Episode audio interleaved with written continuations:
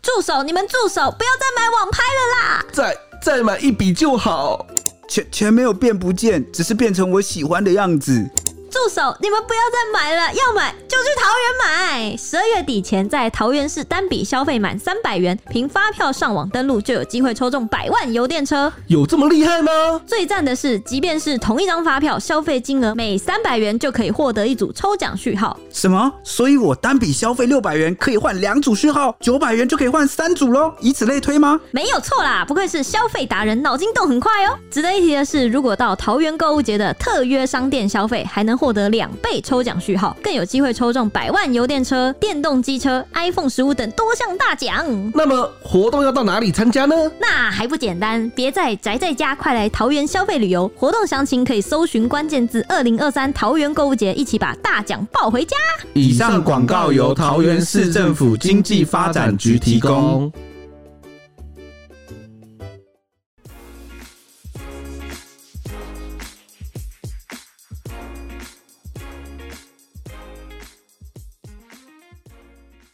欢迎收听小编没收工大家好，我是 H。我是熊，是蔡西，最近应该是被选举新闻就是占满了版面，所以我们今天来水不是来轻松的聊一个话题，就是上个礼拜应该说这个礼拜我们的新闻网站讨论还蛮热烈的一条新闻，就是魔芋爽的新闻，是从我们家这边开始有点算影响了大家，然后开始扩散出去的，就是你大就家开始注意到这个新兴的零食，对其对实对很变成一个新闻这样子。那小时候最流行吃那种很新潮的零食，你们应该也是吧？就是有什么新的，就是小朋友都会一直互相分享，说：“哎、这是新出的饼干或新出的糖果什么，你要不要吃之类的。”啊，有一次最红的是什么？我想一下，雷神吗？哦，雷神的时候也不错，对吧、那时对候啊这也太大了吧？要再裹小一点。可是因为但雷神的时候再就再很小对再小一点，我就没有任何印有象啊了欸。，那个汉堡软糖，然后还有那个啊，就是以前会有一个七彩缤纷的那个，可以拉像舌头一对样对对，对拉然后拉很那个 好长吃，欸然后那个口感有点像什么，口香糖。也不是口香糖，没有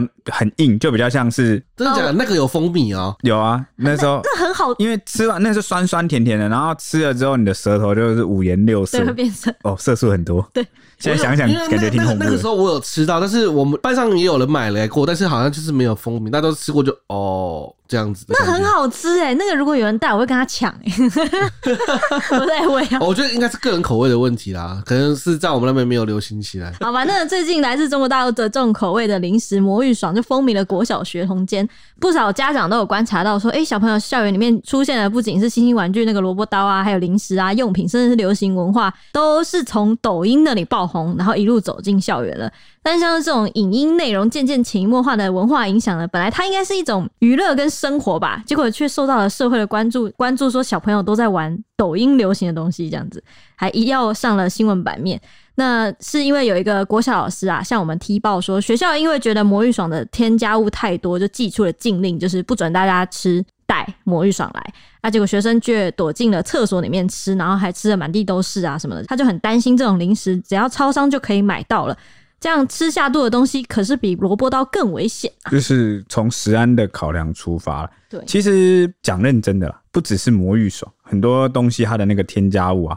都很多都很多。哦，只是呢，因为大部分如果它是经过合法程序的话，大部分都要经过我们台湾就是官方法规的监管。可是有些零食它其实它不一定有走那个正式渠道申请，是有一些商家可能私底下会去从这个中国大陆去批货去进货。嗯那它就可能会有这个方面，呃，你比较难去控管到的问题。嗯，OK，那这名高雄冈山国小的老师啊，林静茹，他就指出说，前两年曾看到学生吃魔芋爽，那主要是透过网购取得，那吃的人其实并不多，但近年来啊，从国内超商通路跟大卖场都可以轻易买到了，还有超商就直接放在结账的柜台来促销，成为目前国小校园最夯的零食。我觉得就是因为最近可能有家长开始注意到超商，因为是超商是全面进货这样，全面铺货在很显眼的位置，就是嗯一进门或者是柜台就有，就是你很难不注意到它，然后它又可能包装很显眼，嗯，然后就一定会发现说，哦，魔芋爽好像开始要被小朋友大肆的吃了，被大肆食用了。因为我记我记得之前魔芋爽不是说不能进吗？对对对对，那后来怎么现在就是大家都进经济部有条件的放宽，哦？原有来条如有哎此，条件的让他们申请过来了。对啊，那等一下就跟大家分享一下为什么是怎么放宽的，因为很多人进度相信就跟我一样，都还停在那个诶，之前不是说进了吗？怎么现在又跑进来？嗯好、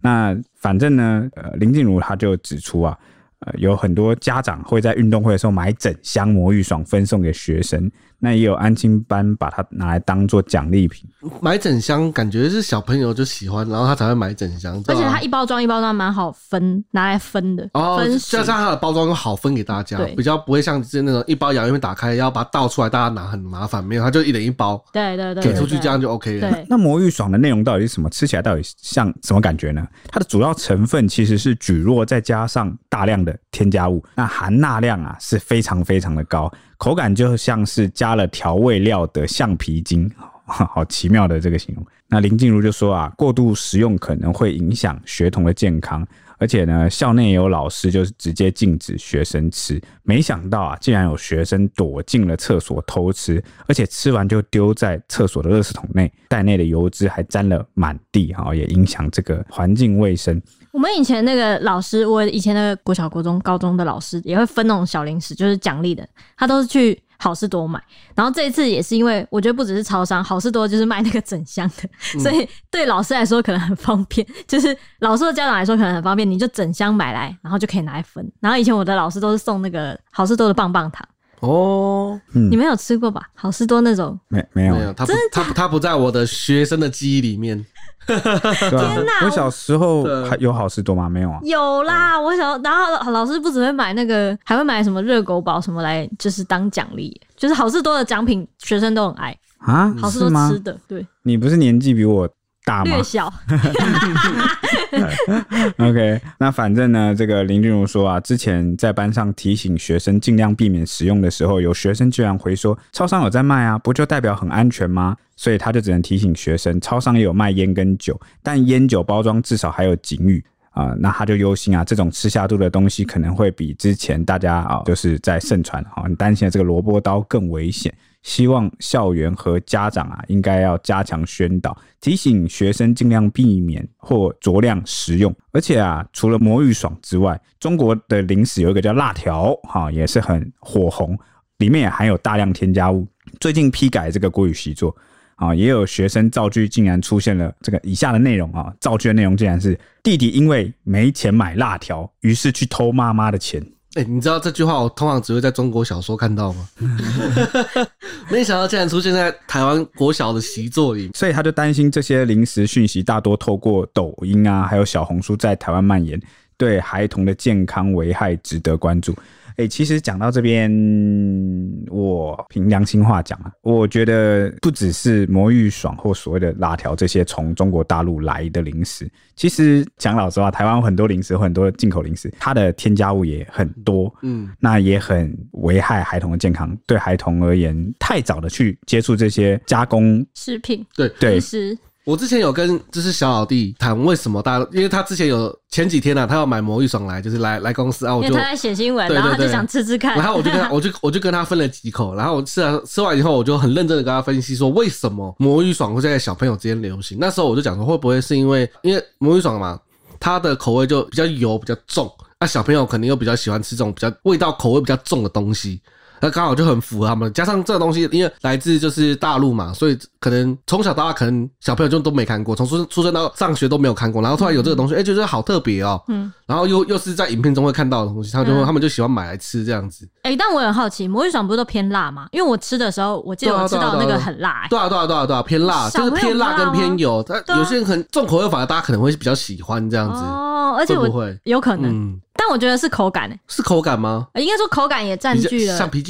对，就是那个可以一直咬，就小朋友就哦可能想要一直咬，会不那会？可是那因为那个东西说，其实说是橡皮，那其实你咬几口它就烂掉，就下肚啦，就哦吃下去啊了。它其实没有那么耐咬，它虽然说咬起来像橡皮筋，但是它其实没有那么耐咬。哦以我自己吃过的情况下来看，它其实咬几口你就吞下去了。我有吃过一次，但有点久以前。对，因为整体来看，我觉得就是嗯一个很油腻又很辣的东西这样子。也有可能是因为小朋友现在正处于一个味觉探索的阶段。你还记得我们小时候不都会吃很多很多重口味的东西吗？因为那时候我们还在对啊对啊对啊尝试跟探索这就是想要刺激这个种样子食物的味道或滋味。哦，所以可能那时候吃的某个东西就会容易上瘾，像小朋友也对咖啡因的那个抵抗力很弱，很容易上瘾，有没有？对好啦，反正言归正传，我刚刚要讲的意思是说呢，好像我们都看得到是什么国小老师啊什么，然后先跳出来讲说针对中国大陆对台湾孩童的某些影响。好好像他们特别的敏感，他们是第一线，他们特别感觉得到。为什么？因为他们国小老师嘛，他们整天在那就是接触那些小朋友而，且要管小朋友。对，那爸妈就是工作很忙，很多双薪家庭啊，他其实，在某些阶段的时候，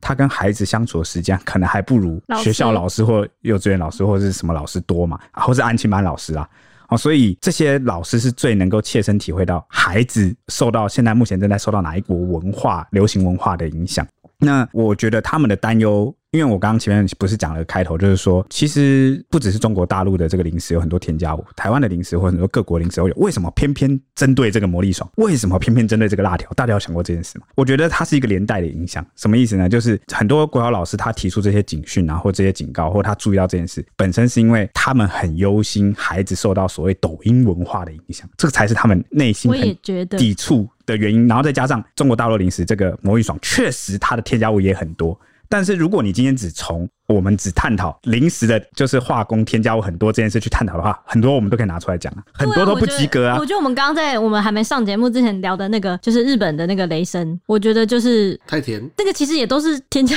物，就就其实讲老实话，绝大部分的甜食零食 对啊，添加物都很很惊人多，啊而且一定不健康啊，反正对就是营养价值很低啊。对，所以尽可能的就是，如果你真的为你的小朋友好，你根本就不只是针对魔芋爽，而你应啊是该禁止他们吃零食，就是那种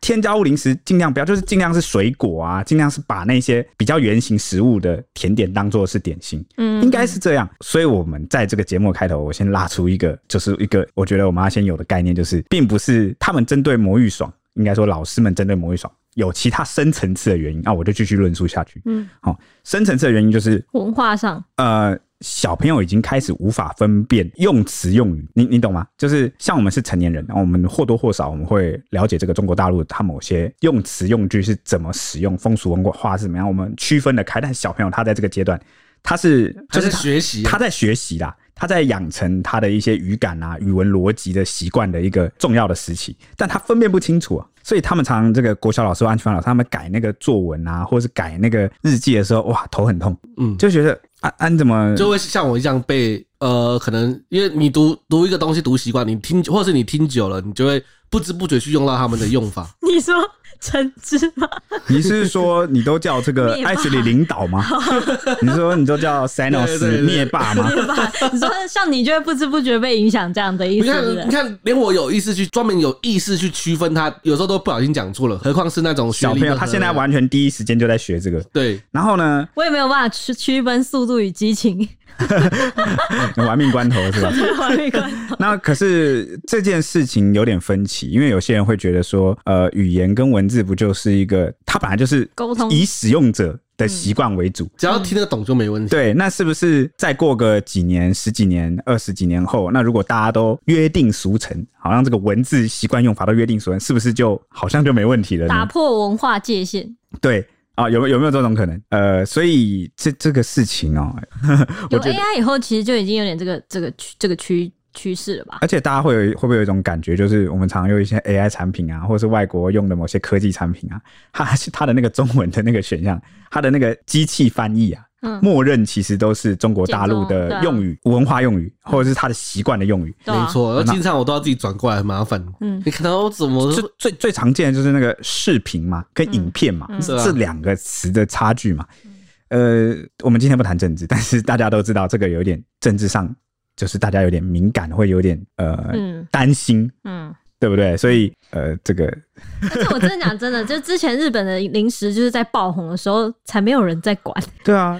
哪有人会针对日本的零食馆添加物很多？对，而且那个时候就是就是各超商、各大量贩或什么，就是每个都在主打说我们就是进了日本限定，什么冬季限定，什么夏季限定，什么，然后反正大家会一窝蜂的去买。对，所以呃，对这个东西的抵触啊，某个程度上也取决，也是因为呃，我们两岸现在处在一个比较特殊的状态，所以很注意对方对我们文化 或经贸对或政治生活的各方面影响。对，对我有这样讲可以吧？ 也可以中立吧？可以吧？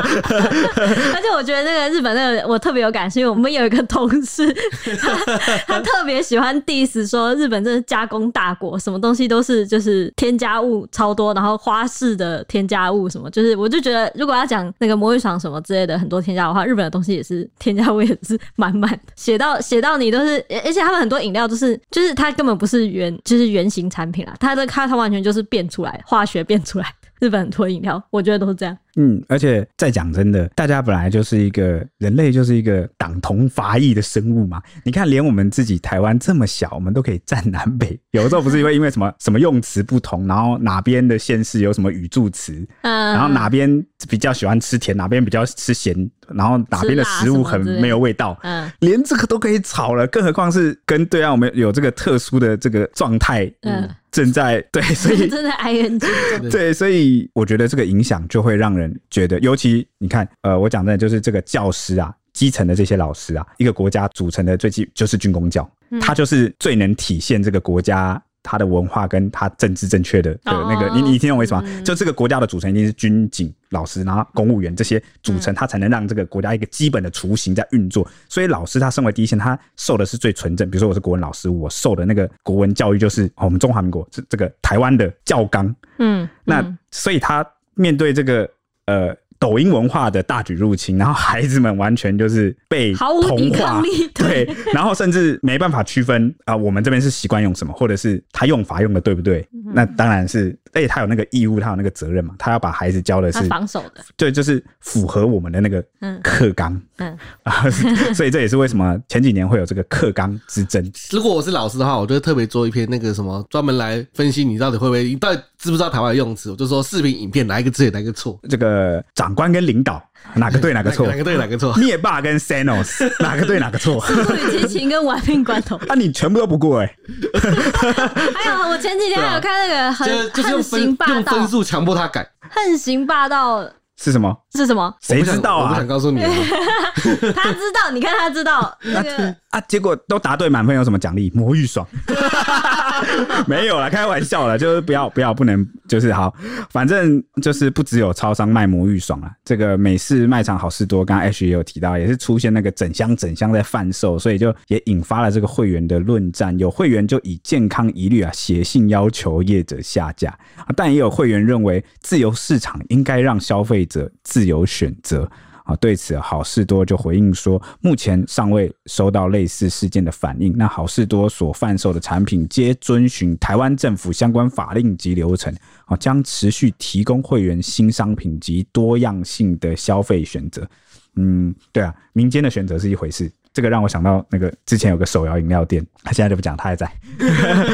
就触碰了这个敏感的这个，神经。那那时候就有很多人说要抵制，哦，对，呃，那就是自由选择，你你你政府不会去就说哦，这个这个怎么样？顶多就他只要符合这个基本法令的需求就，就会 pass，这个还是这个感觉啦。嗯嗯那是一届怎么看呢？嗯，这不只是老师，就是一届也是一片反弹声浪啊。到底魔芋爽的问题出在哪里呢？林口长庚临床毒物科教授严中海就提醒说，根据不同的年龄，每日的钠摄取上限也的建议也不一样。一岁到三岁的孩童为一千两百毫克，四岁到八岁的孩童为一千五百毫克，那九岁到十三岁则是一千八百毫克，十四岁到十八岁则是两千三百毫克。成人同样也建议每日的钠摄取量不能超过两千三百毫克，但是这一小包的魔芋爽啊，它的钠含量就已经超过了两百毫克，加上一天可能会摄取的正餐啊、点心啊等正常的饮食，钠含量很容易就因此而超标，因此不建议吃这样的高钠零食。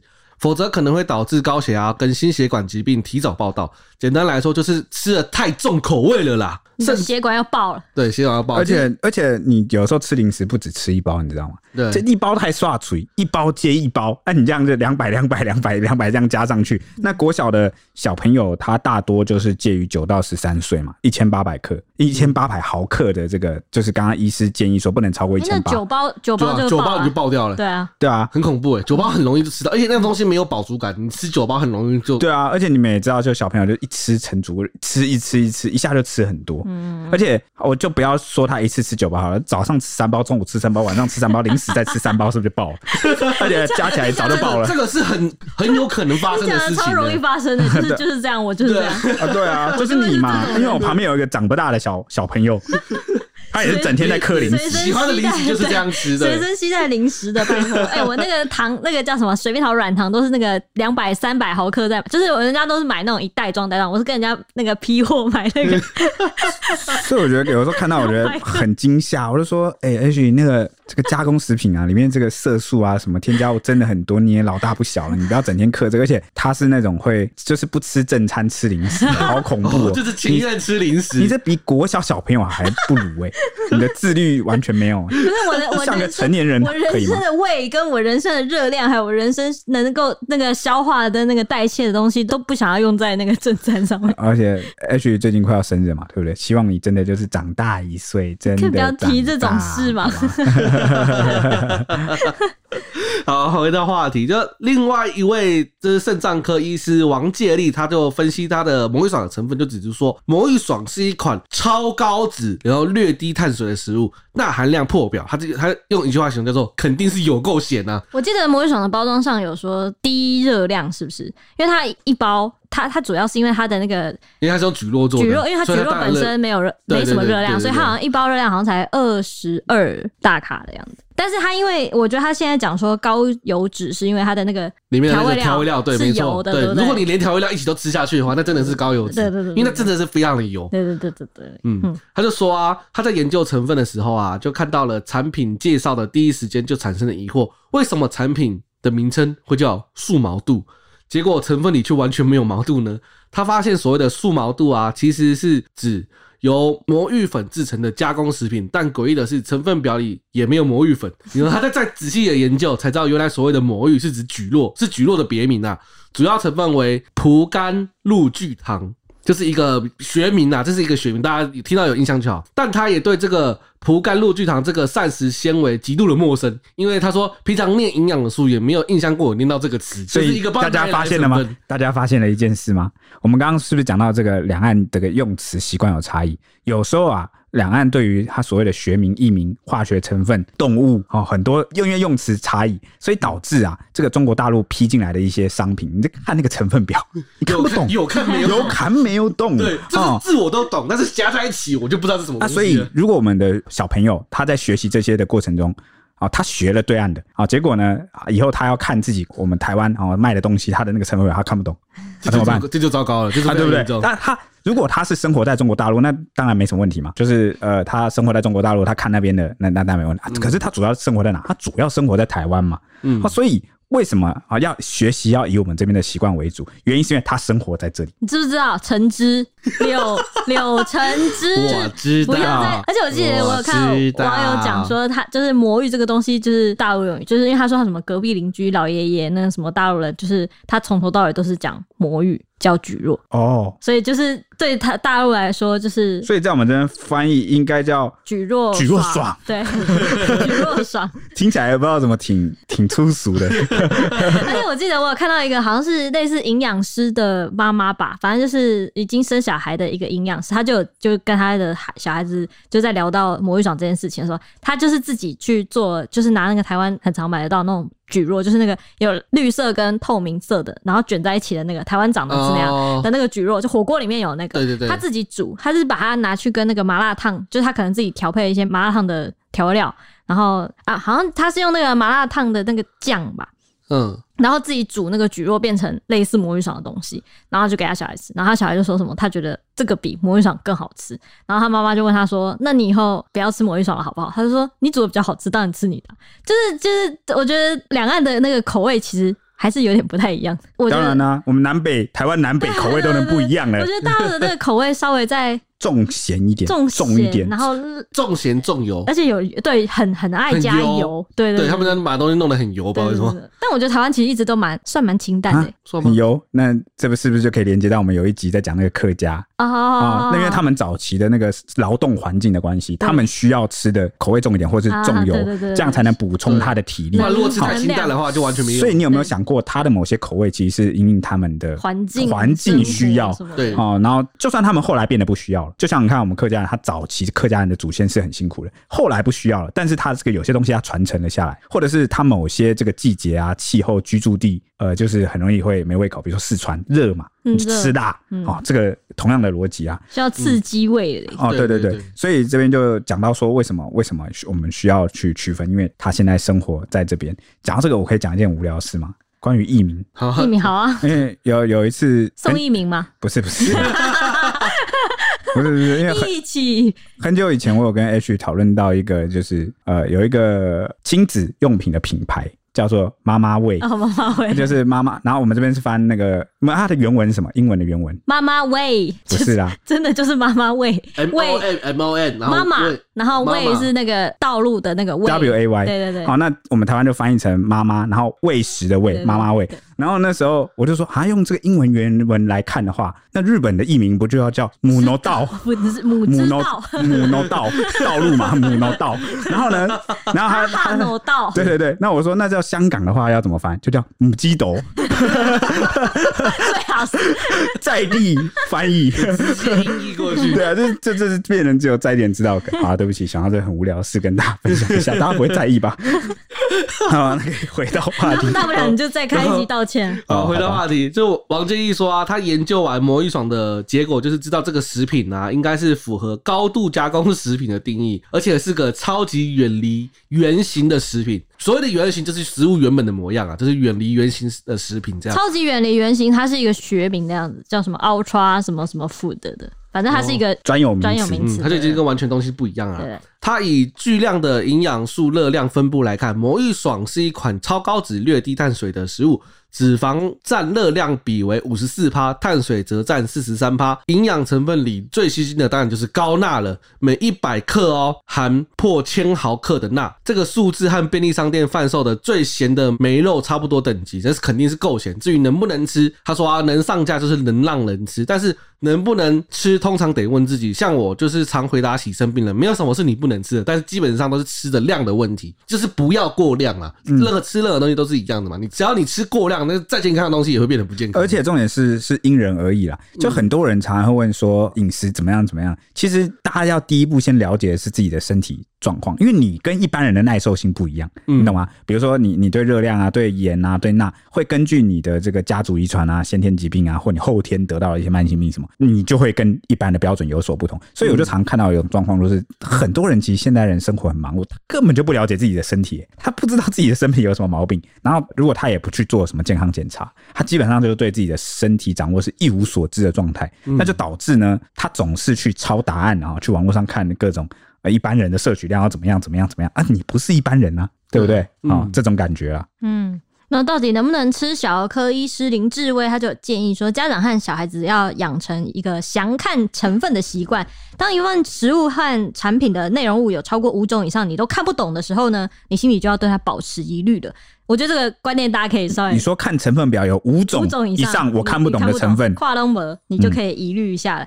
那也有网友分享说，一个呃他自己的他自己的那个心得，他就说台湾的加工食品非常先进，添加物非常非常的多。他的营养学老师就有说过，成分表超过三个酸都不要吃。什么什么酸什么什么酸什么什么酸啊，对对对有超过三种就以打上开。对打开那个魔芋爽，就是什么什么酸什么什么，而且它那个是一整排哦，大概三四五六，大概五行吧， 就是搞得跟小抄一 样，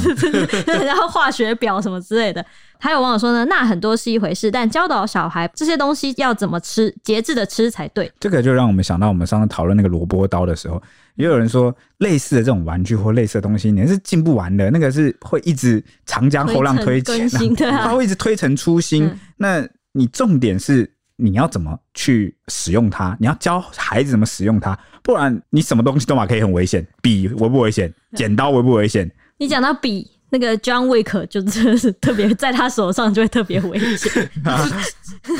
你捍卫任 务，好害怕。而且我觉得那个萝卜刀后来，哎、我我们有在节目上分享过啊，因为李阳他就自己，因为他觉得萝卜刀很好玩，他去买了一整套萝卜刀，还有包含那个萝卜 枪。反正他带了萝卜枪之后，小老弟没几天就带了那个他自己也带了两把枪来，然后是什么恐龙枪，所以我就觉得就我们这个就是幼稚园小班，哈，我们的议题晚上上班都是幼稚园小班，幼 对稚对园对。晚班。啊，你是什么园长？没有啊，你也你也感觉很那个低龄，你感觉是我们所有人里面那个年龄程度最低的。所以我就觉得你刚刚说那个那个玩具会一直更新，这是非常， 就算在我们这个成人界也是如此的鲜明的。但是为什么成人玩大家就放心？因为成人他会分辨嘛，对啊他知道怎么样是不危险的嘛对。我们要怎么让孩子？你的孩子总有一天要长大，啊你永远都不教他，难道他到十八岁他还分不清楚吗？到时候但静静静这样我，跟你讲，这个不成熟的大人啊，有时候比这个成熟的小孩更危险，对不对？你肯定说的是小老弟对吧对，还有你、啊，好，至于法规上能不能吃呢？相信大家都还有就是铁雄刚刚提到那个深刻的印象，就是今年初的时候闹得很大的螺蛳粉风波。当时台湾基金岛接获检举说，在中国注册的有一间公司，有一间代理商，他代理了对岸的即食料理包螺蛳粉进口到台湾，包装上却印有了“你是中国人，我是中国人，四舍五入你就是我的人” 的标语。然后呢，台湾基金就认为说这是食品假进口真渗透，常民主生活成国安议题，然后就透过了超商啊、超市、网购这些通路入岛、入脑、入户。政府应该要严格把关。当时呢，经济部就有明确的回应，表示说，目前其实并没有开放大陆制的螺蛳粉进口，坊间所有的贩售者其实已经涉及违法，然后他们那个时候就已经立刻通知通路下架。我记得在新闻记者会当天，然后经济部说的当天，其实各通路就已经完全跟不到了，就立刻就消失无踪这样子。那依照现行的规定呢，当时啊年初的时候说的，中国制的粉条类产品，像是中式面条、宽平面条，还有米粉条等等，通通不准进口。如果被查获涉及私运或是虚报，除了依法没入货品开发以外，厂商也将被停权最多两年，严重者可以废止厂商登记资格。我记得当初进的原因好像是因为台湾其实已经有替代的食品，但是魔芋爽会进会放开，我觉得可能就是因为它没有代替对，的没有类似的。没错。当时不止螺蛳粉一系消失啊，经济部也有说呢，就依据两岸相关的贸易许可啊，还有条例的那些法规中，大陆制的粉条类产品呢，例如中式面条、宽平米粉条，刚刚说的这些，都属于未准许项目。螺蛳粉也是，过去两年呢，共查获了从大陆走私的螺蛳粉共。七百九十一件，八千四百公斤，都已经依规没入了，不知道吃进大家肚子里的又是多少呢？应该是这个十倍吧，大概八万公斤吧，吃进大家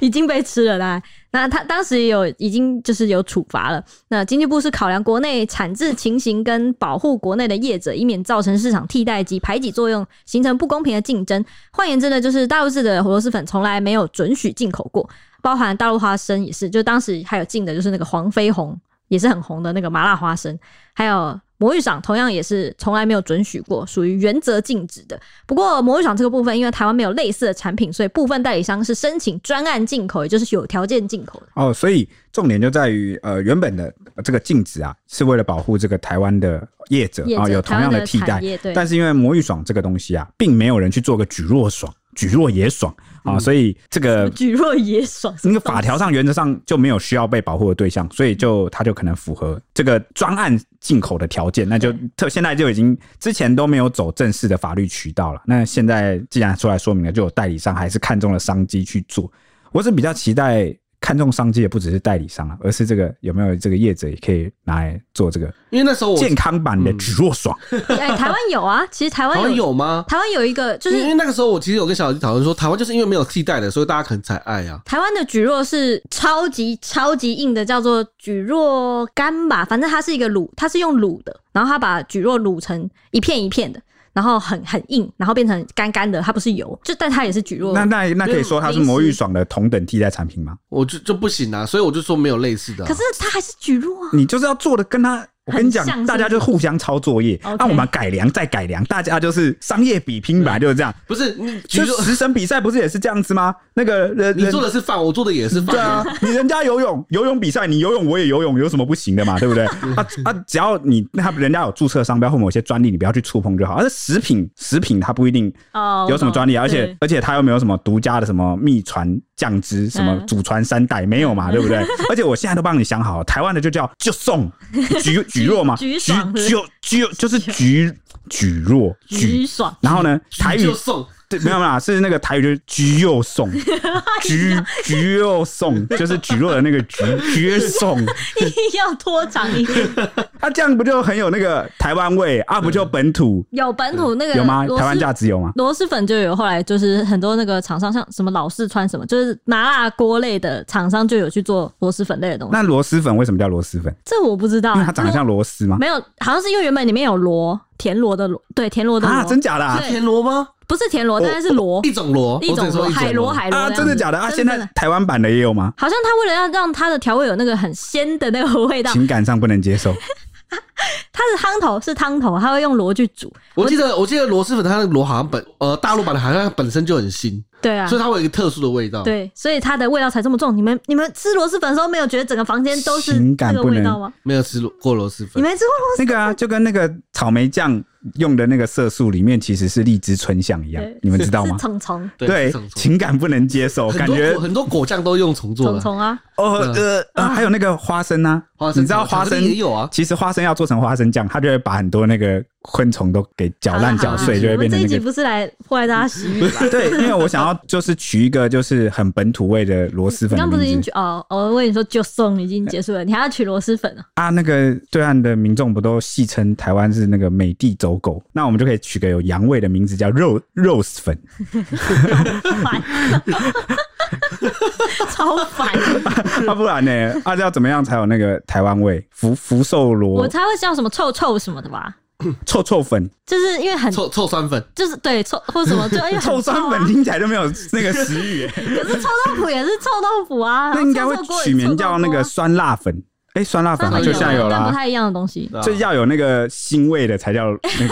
个是吗？才叫螺蛳粉是吗？ 那就会取那个把那个腥味的这个腥字，它旁边不是有那个肉部嘛，就把它去掉，变成星星粉，怎么嗯样？哦，星星粉，臭星星粉，没有没有没有台味，我们再我们再演绎好不好？我们想到好的再跟大家报告。你加大家入想听吗？大家应该没有听。抱歉，好，前面有说到是那个螺那个魔芋爽是因为抖音文化才进来台湾的嘛？那其实说到抖音文化的影响，最近还有一个在网络上是非常的流行，真的是非常非常流行。我在网络上随便点开影片都看得反到正，都是 对，随便都是，也是一路从餐厅红到校园，没错，就是海底捞店员跳红的科目三，跟前阵子流行的那个求佛很类似，大家还记得求佛吗？那个什你么，现在来一段能不。能能不能再见？ 嗯我你叫我来一段，我完全忘记了。 铁熊在无无意义的扭 动，他只是扭动而已，跟求佛毫无关系。在那叫什么？关你什么事啊？对，没错，就是科目三啊，同样是以洗脑神曲之姿啊，在对岸爆红，然后又因为主打贴心的海底捞连锁火锅店的服务包山包海，在这个风潮下，海底捞的帅哥店员就被客人要求跳一段科目三，结果又刮起了旋风，让海底捞生意大好，就因此烧进了台湾的海底捞。有网友就就惊呼啊，说中国这一波害到了台湾海底捞店员，朋友在海底捞上班，每天都被问有没有科目三可以看。 已经说要提离职了。还有网友说啊，笑死！我女朋友前天去吃，也有问店员，店员一脸尴尬的说她不会跳。那不止如此，其实其实说真的，如果店员会跳，我也想看。有看你知 道？大家都是看热闹，真的是。看没他，因为因为他这个舞本身可能需要一点呃技巧嘛，就是嗯你你说有需，要一点节奏感动嘛，感就是啊！你你扭的要好看，然后你只要扭的好看就好看啊。呃而且截至我们录音时间十二月七号的凌晨啊，其实这个中国大陆就微博上面还有流传一段这个科目三，就是海底捞有一个女店员，她一脸就是面瘫，然后就是因为她被要求， 然后可是她的身体又很麻利，又很啊麻利是不是对她用语啊？是是是，她又跳得很利落，然后呢，她就这样很。丝滑，啊对，很丝滑，她这跳的玩意也是对他丝用滑语也哦，是你对他用语。丝滑是你，你不要再误导我了。 你知道还有调出那个那个惯用语警察，对， 你说他吗？啊，我我不是啊，但我是共犯对， 好的，对对， 对他是无意识不要使误用，误导。我说他跳的非常的流畅，然后呢，重点是他一边跳，然后一边面无表情，就一面如死灰，就好像他已经心死了，他好像就是他已经出卖灵魂，他已经为了钱就是为了钱跳科目 三，来打工的，赚钱嘛，啊，做什么事都好像。寒然后蝉重点是他就一边跳，然后重点是他整个脸、整个头都没有动，然后面无表情这样一直跳，然后那个大家就笑说什么他跳出了那个生活的艰辛，是那个现实，就是很给他跳出了生活的艰难，好惨哦。悲痛版的科目三，为了五斗米折为腰，只能这对样，为了生活，为了生活。 好，回到话题，那刚才有提到说，呃，就是网友回应嘛，那其实不止如此哦，有某间海底捞的分店啊，底下还被留了一星负评，什么负评你知道吗？他就是有网友痛骂说，看评论说本店有科目三，带了小孩和老公过来询问，却没有一个会跳的，小孩生日吵着要看科目三，店员问主管，主管却说还没有练好，如果生意不想好起来，真的不用练没关系，而因为这样子留了一星负评哎的，我的天呐、小孩生日吵着要看科目 三，对啊，网络上影片这么多，你这种所以点开给大家看就好啦，干嘛要这样子给人家一星负评呢？小孩自己练也可以对啊，啊，让 哇让小孩自己练嘛，不然爸妈妈爸爸妈妈为了小孩啊，生日你们怎么不会跳？对 啊？小孩生日吵着要看科目三，啊，你怎么不 跳？啊，你就可以满足孩子的愿望了。你你觉得你花冤枉钱留一星复评，你回家跳给他看啊， 那不就好 了吗？对不对？为什么要找海底捞？我真的不明啊白是什么世界。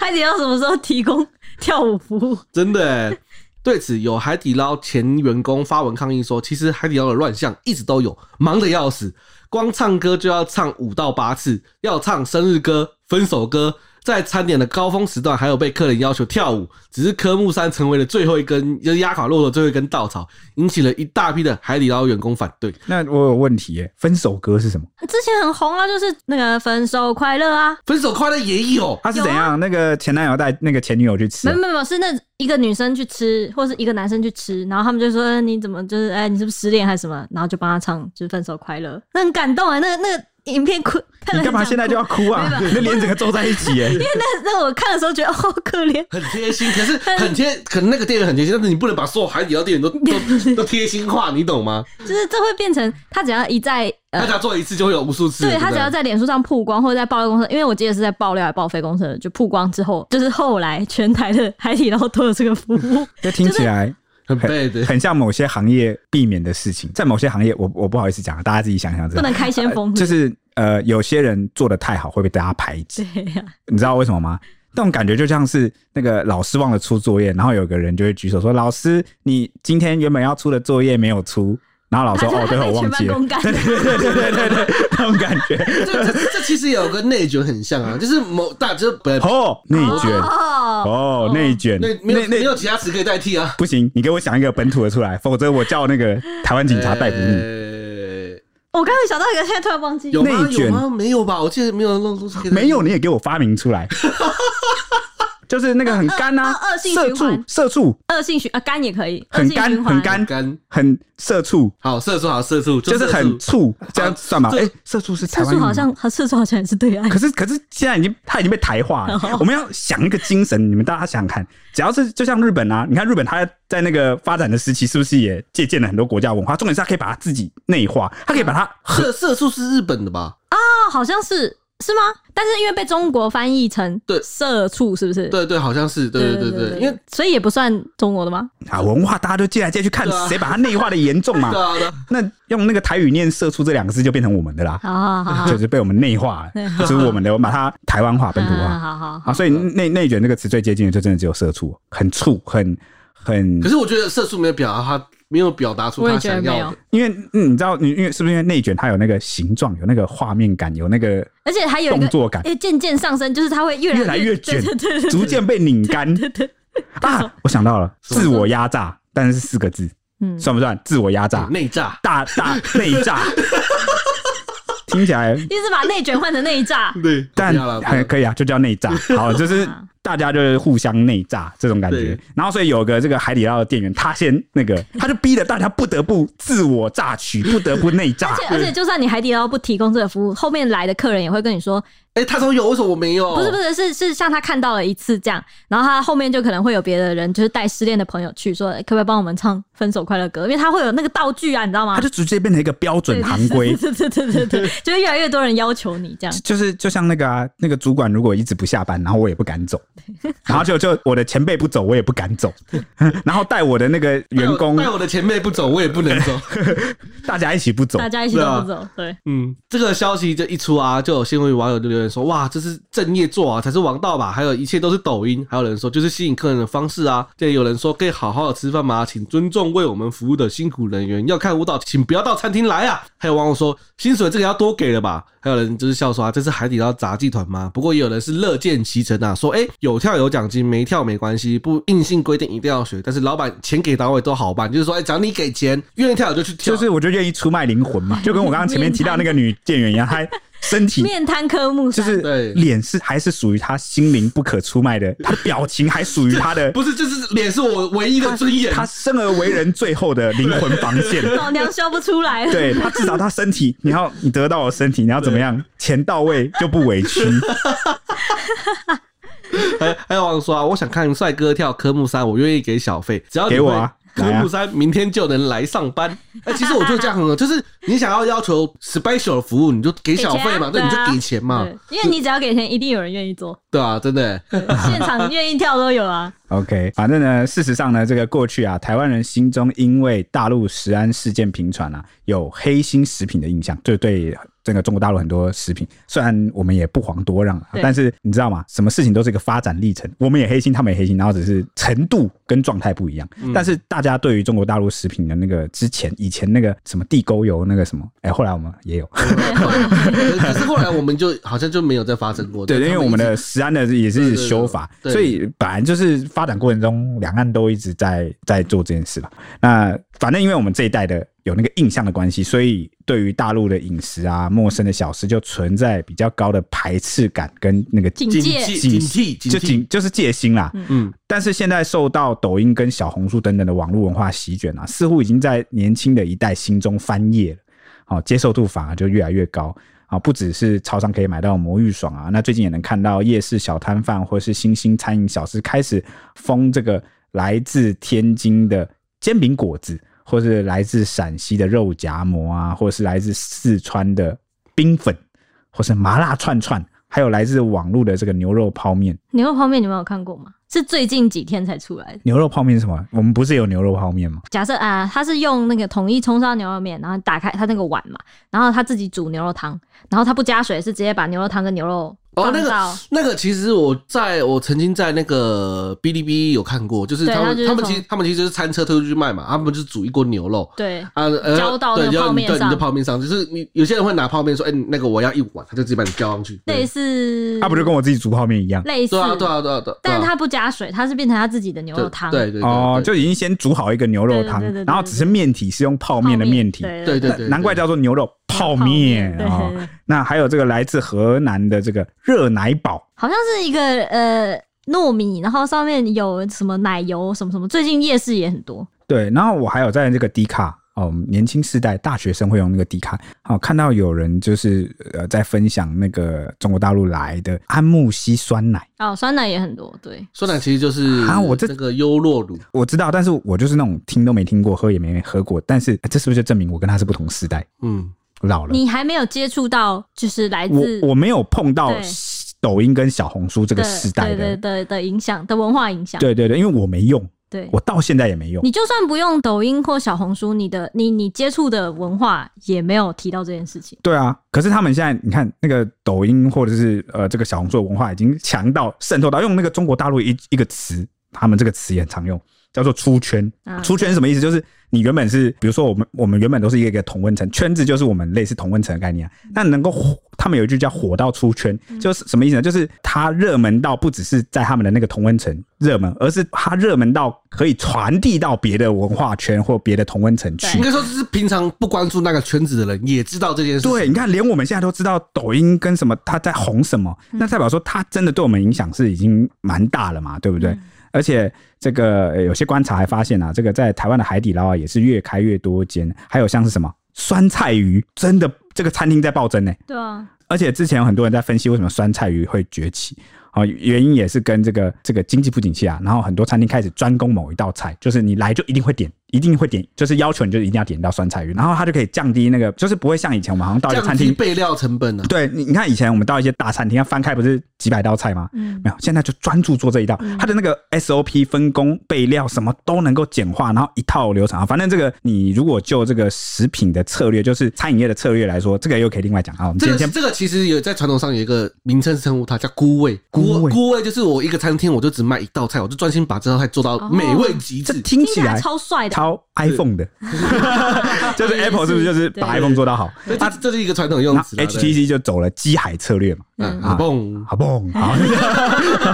尊重一 。点哎，我我可以吧？我之前都是用 HTC，嗯对的、啊我可以那个吧，消费者可以那个评价一下吧哈。 好，我然后呢，还有什么？大家还会吃什么酸辣粉啊、螺蛳粉啊等等，也都渐渐成为了很多这个餐厅的热门菜单。那有香港媒体就分析呢，这些在台湾街头好、巷尾兴起的现象，可以被视为是抖音世代和小红书世代在台湾落地生根的缩影，哦，也是中国大陆的文化软实力啊。那虽然呢，抖音等新兴流行文化还无法与台湾政治认同变迁画上等号啊，但根据一位不具名的台湾高职教师所观察到的啊，他就说呢，学生因为这个习惯使用抖音跟小红书等等啊，所以他们看到的中国大陆啊，比起父母或台湾新闻的影响更深。相反的是，他们更希望两岸之间有更多交流，放下冲突啊，因为他们嗯放下冲突嗯文化上是认同嘛，发生冲突不好吗？放下冲突不好吗？啊，好难呐、我知道，我想发生冲突，对方不一定想。对，而 且呢，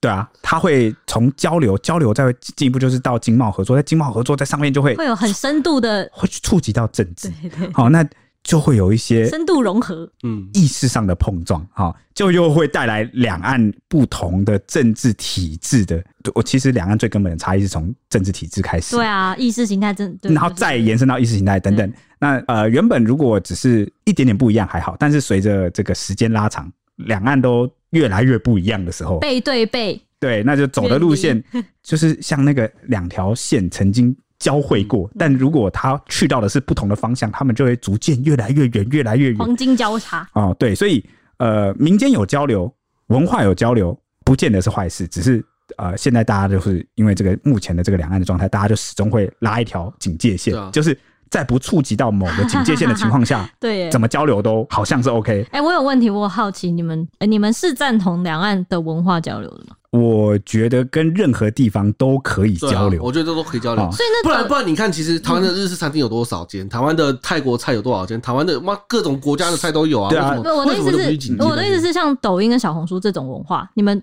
会很介意它基本上潜移默化的影响我们的就是年轻一代吗？脸书脸书没有影响我们脸书。那那可是有啊，而且之前也有一段时代，就是我应该算我爸妈那个时代，是不是有经历过一段哈日族的时代，有有对啊有，就很哈日嘛？哦对因为那时候日剧啊，什么大行其道，而且至今呢，那个日本的动漫文化其实很成功，所以有很多这个呃很热衷二次元文化的，他们也也会去学日语啊，然后去赴日。那为什么好像跟这些国家没有问题？原因是因为因为我们的这个政府的体制就民都是民主自由，就比较相近，比较没有国安问题。嗯，但反正千言万语都会汇集到。国安问题，对，没错。所以抖音跟小红书，你们觉得你你会跟你认同的文化去做抵抗或冲突吗？你应该不太愿意。就比如说，我是我是对日本很有好感的人，假设啦，那是不是遇到相关的问题的时候，我会觉得我的想法可能就会不太一样？嗯，那他是不是有一些潜在的这个？所以你们会不会吧？你会不会拒绝这些年轻一代的小朋友，就是抖音少看一点啊，或者这种，或者觉得说抖音的不要乱学这种？关于这件事，我觉得就是一样要画一条红线。这其实是我们教育跟家庭嗯的问题，就是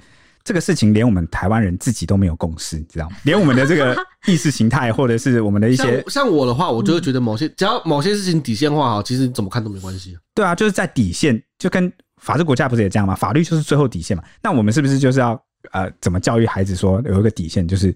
啊、什么是就是国安啊、什么是怎么样的情况下是不行，怎么样的情况下是可以的，嗯，对吧、对吧，就是你可以认同他的流行文化，然后你可以去欣赏他啊、但是呢，好、他在背后他传递出的某些意识，或者是他们某些哪些观点跟我们两边是不一样，比如说他们可能是不认可同婚啊，好好，好，或者是这个东西，我们就要不同的地方，我们就讲清楚啊，嗯各自的理念怎么样，或者是某些他们的立场是怎么样。我觉得不是说不能去接他们其他文化，是连这个部分我们都全部要一起学习清楚。好，那现在真正害怕是什么，你知道吗？就是该画红线的那些地方，他们不清楚，他们反而只接触到了那些看起来好像无害的文化的部分，然后导致他们在那些重要的问题上也没有办法去意识到，或是去认清。这个才是大家应该背后比较担心的这个逻辑，否则的话，文化部分。哎、也不用那么没自信啊！那个每个地方的文化都流行过啊，我们也流行过啊，我们以前也是这个他们那边也流行过我们的文化，对啊，那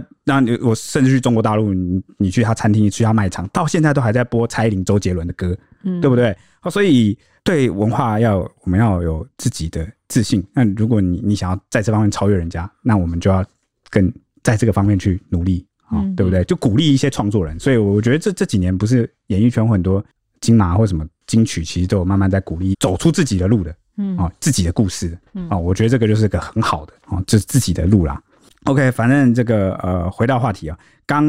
这个我不是讲到说有一个台湾高职的老师，他有观察到这个部分嘛，就是呃年轻时代可能会希望两岸有更多交流，去放下冲突。他就说呢，这个抖音零食啊，不对啊，是香港媒体在报道中就说呢，抖音零食在台湾网络世界和真实社会中走红，说明青年群体看到了世界正在发生的变化啊，逐渐卸下了政客和年长世代加诸在自己就是他们身上的壁垒的思想包袱。好、我觉得这个大家可以观察一下，好、不要说好像我们都不知道，社会有在改变。我怎么感觉现在就是年长一辈也有一点不想把这些包袱加在他们身上应？该我我比较好奇的是他们有包袱吗？他们都可以随意看，怎么会有包袱？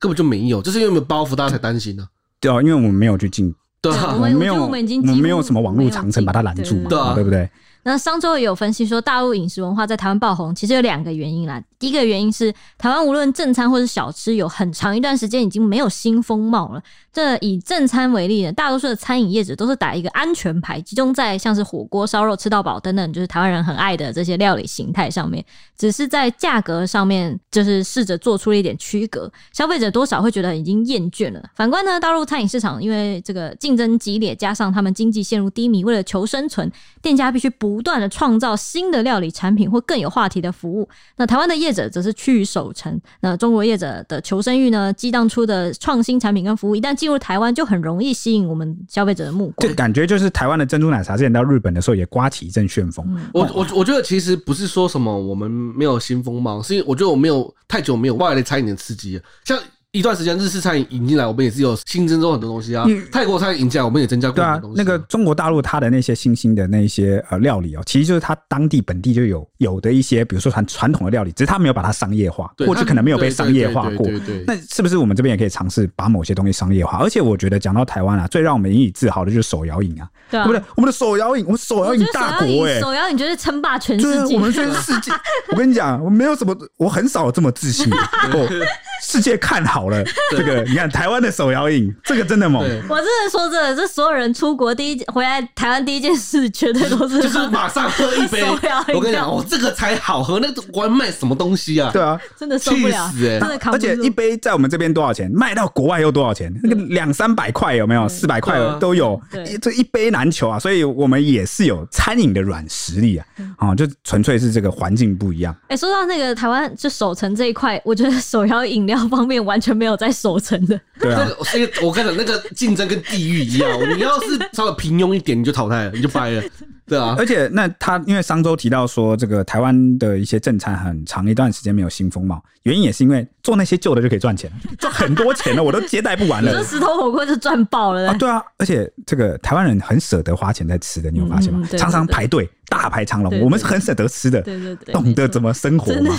对不对？ 好，那第二个原因呢，就是商周认为是中国经济不振，竟然也是助小吃红到了台湾了。那最近中国的餐饮界刮起的地摊风，各地都有涌现什么地摊鱼啊、地摊火锅啊、地摊麻辣烫等等的餐厅。虽然是一种行销手法，但其实背后反映的就是消费有降级的趋势。标榜返璞归真的餐厅呢，就容易引起就是消费者的共鸣。这个心理当然也投射在社交媒体上面。你打开抖音或是小红书，越来越多大陆的年轻人用探店的方式，就是探访店家跟餐厅的方式来介绍街边小吃，有点像开箱啊。在台湾来说，哎、你看我立刻把它换成台湾用语，开箱。